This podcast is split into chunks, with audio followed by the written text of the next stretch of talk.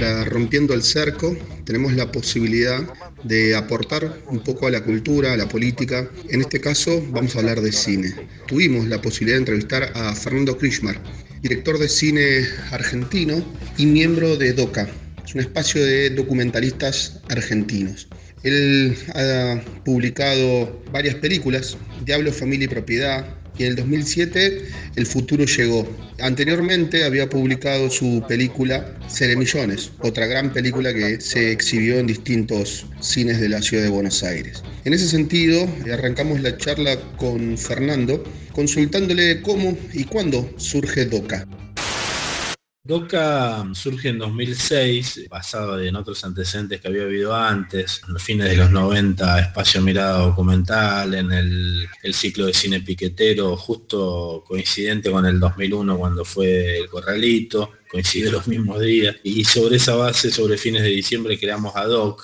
Después todo eso se fue diluyendo, los de cine insurgente nos fuimos a, dar clase a Cuba en el 2013, estuvimos un par de años ahí. Cuando volvimos había un, grupo de compañeros que habían logrado algún financiamiento del Inca, que era lo que pedíamos en el 2001, mientras nosotros estábamos afuera, que convocaron a una reunión y bueno, y a partir de ahí fuimos todos los que hacíamos documental social y creamos DOCA con el objetivo, digamos, de lograr subsidios para el cine documental, que era algo que estaba previsto por la ley de cine, o por lo menos que se podía, digamos, plantear que hubiera un desarrollo de, eh, hacia el cine documental con subsidios muy pequeños, pero que bueno, que eran una gran ayuda para quienes veníamos haciendo todo a pulmón, ¿no? Desde los 90, sin ninguna intención de que el Estado lo banque. Pero a partir del 2001 hay una idea de, bueno, vamos, digamos, a, por esos fondos que la ley dice que el Estado tiene que usar para fomentar el cine, ¿no? Entonces, juntando esas cosas y sobre todo movilizando, creamos DOCA y logramos lo que después se llamó la vía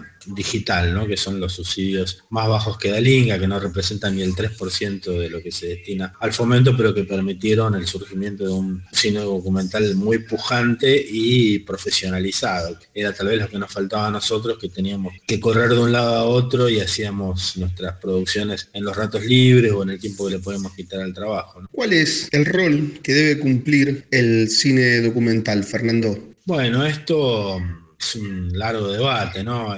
Raimundo Gleiser, que fue uno de los referentes nuestros, decía que debía ser un arma, un arma de combate, no un arma de tipo militar, pero es un arma simbólica. Otros hablamos de la lucha por una nueva subjetividad. Birri, que es el padre del cine documental, también muchas veces habló de, que el cine dentro de su desarrollo era un subcine y había que hacer un cine que abriera los ojos, eh, pero bueno, metiéndole poesía, expresión, apelando también no solo a la razón, sino también al sentimiento, en este sentido, que sumar a las definiciones de Santiago Álvarez, el cubano, a los 40 años empezó a desarrollar el cine documental cubano, llegando, digamos, a niveles políticos y artísticos muy altos. Eso está en la película nuestra El Camino de, Santiago, lo pueden ver ahí. Y bueno, es toda una reflexión sobre el papel del cine documental que nos llevó un par de horas. Así que en principio es esa, ¿no? Un, arma para luchar por una, una, nueva subjetividad, una subjetividad que logre, digamos, correr el velo, digamos, con el que muestran la realidad de los poderosos. ¿Cómo ves el desarrollo del cine no comercial o cine independiente, teniendo en cuenta que claramente no todo es Hollywood y no todo es Netflix?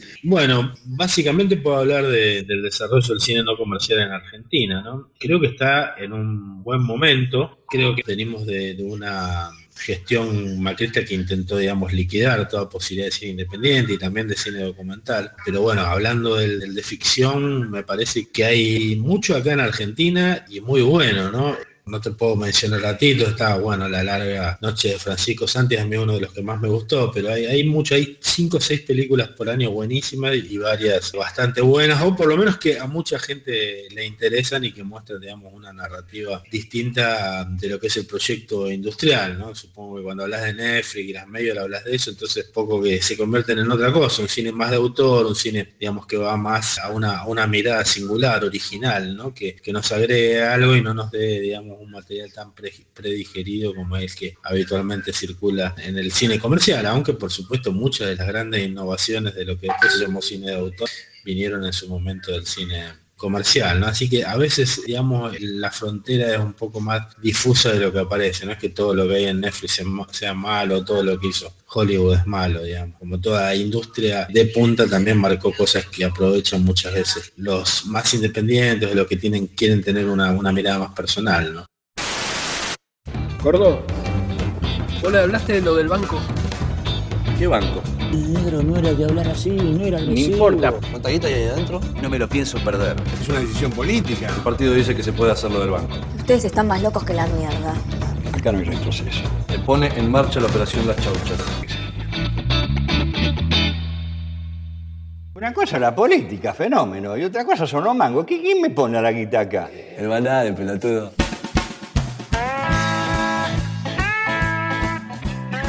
¿Qué fue lo que te motivó a realizar Seré Millones? Una película muy particular que habla sobre hechos que se sucedieron a metros de la Casa de Gobierno, lo que significó un robo, uno de los robos más importantes de, la historia de nuestro país. Yo creo que la motivación principal de Seré Millones fue, digamos, contar eh, lo que fue la lucha por el poder de, de la generación del 70, tratando de utilizar métodos narrativos que incluyan a mucho más que los interesados por el tema, ¿no? Entonces teníamos, digamos, la base de, un hecho concreto, que además tenía la ventaja de, no haber sido un hecho de sangre, un hecho, como se diría, muy limpio, muy justo además, que era sacar eh, dinero en el cual un gobierno ilegítimo y de milicos se estaba vaciando de un, de un banco oficial que era para, supuestamente, para fomentar la pequeña y mediana industria y se la estaban afanando toda. El hecho, digamos, de que los dos protagonistas principales estuvieran vivos y se los pudiera intercalar con actores jóvenes. Y esto de, bueno, buscar nuevas formas de, expresión y de contar las cosas que acercaran a nuevas generaciones y a gente que no es la típicamente interesada por la temática guerrillera o histórica o política. Entonces, bueno, al final era una película de robo de bancos donde te enterabas un montón de otras cosas y donde, bueno, veías un tratamiento inusual por lo menos o experimental o de búsqueda narrativa distinta a la habitual. ¿Qué diferencias podés encontrar o notás vos en Diablo, Familia y Propiedad, que es de 1999, y El futuro llegó de 2017? ¿Qué conexiones o qué diferencias podés encontrar o puede encontrar el, quien va a ver la película? Bueno, la primera diferencia entre Diablo y el futuro llegó es la edad del director, ¿no? que ya pasó varios años de agua bajo el puente, entonces bueno, uno como que tiene por un lado algunas ventajas y por el otro algunas desventajas, ha perdido digamos ese eh, asombro original y esa frescura que creo que tiene Diablo, Familia y Propiedad, que generó también además eh, hechos políticos, porque bueno, a partir de la visión de, esa película, los hijos me convocaron junto con la comisión de Scratch a escrachar eh, a los Blaquier, que fueron los, culpables de esas matanzas que se dieron en el ingenio Ledesma totalmente organizadas por parte de la empresa y de la cual por supuesto eran culpables sus dueños, la familia Blaquier, una familia de Orialca. Y bueno, el futuro llegó, tal vez tenía también un poco esa intención, ¿no? de, de ligar las luchas dentro del polo petroquímico, también estaba, digamos, la, la gran empresa involucrada, pero bueno, no, no, no estaba tan ligada la película un caso digamos, de, lucha concreta tan consecuente como si estaba en, Ledesma, que era la lucha de, de Olgaredes, y permitió que tenga mucha más repercusión. Aunque bueno, en Bahía Blanca mucha gente ve el futuro llegó y, y creo que bueno, es un- una denuncia muy fuerte, pero bueno, para que alguien la tome y la use de, herramienta para concientizar sobre los peligros de- del polo petroquímico y la ilusión del discurso del progreso de la gran burguesía nacional e internacional. Hubo cambio de gobierno y bueno, ¿cómo ves esta situación? ¿Crees que hay algún tipo de voluntad hacia la producción de cine nacional? Digo, teniendo en cuenta los recortes que se hicieron en la gestión anterior, ¿cómo está la situación y la relación de los productores de cine con, y los directores con, con el Estado Nacional? Bueno, en principio hay muchas discusiones, ¿no? Eh, todavía no, no hay, digamos, como se dice, medidas concretas, sí hay un listado de pedidos de la mesa de directores, ahora sacamos un documento conjunto por el tema de la crisis con algunas asociaciones de productores, ¿no? Que expresan un poco, además del cine documental, todo este cine pequeño, independiente, chico, que es el que el Estado debería cuidar, ¿no? Entonces, bueno, queremos llegar un poco a, esta idea, ¿no? A que, el Estado lo que debe fomentar es un cine singular, un cine que nos diferencie, no apostar a un cine que ya tiene su forma de financiamiento, que puede ligarse justamente a Netflix, que puede ligarse a los grandes multimedios nacionales, que pueda apelar a figuras conocidas como Suar, Darín, etcétera. Y bueno, fortalecer un cine más de autor que nos permita, digamos, realmente hablar de un cine argentino singular y con presencia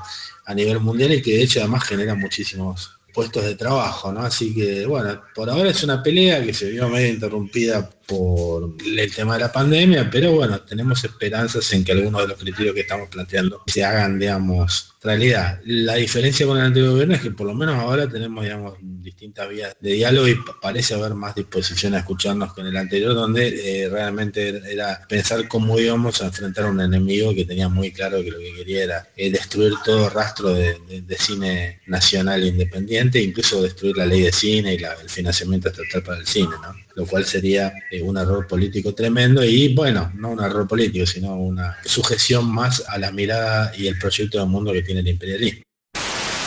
Bueno, para finalizar, nadie mejor que un director de cine para recomendar cine. Nos gustaría que nos compartas cinco directores latinoamericanos y cinco películas que no podemos dejar de ver o que vos considerás que son trascendentales para la sociedad.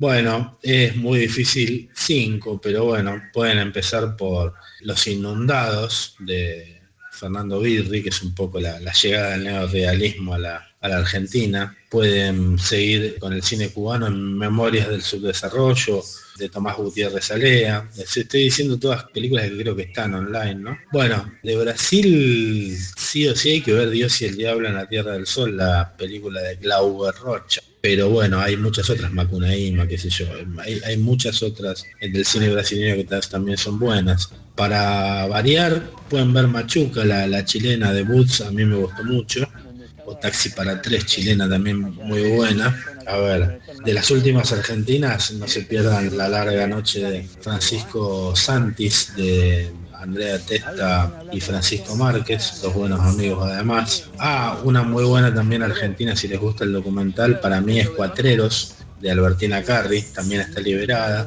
Bueno, no sé, no sé si me pasé de las cinco. Si falta alguna otra me dicen y seguimos recomendando. Les mando un abrazo. Ustedes están más locos que la mierda. Fernando Crismar para Rompiendo el Cerco, todos los miércoles de 19 a 21. Hoy hablamos de cine. ¿Te acuerdas que yo siempre te lo remarcaba, Flaco, cuando el correr del tiempo, la memoria nuestra y todo se vaya agrandando por lo perfecto que sería?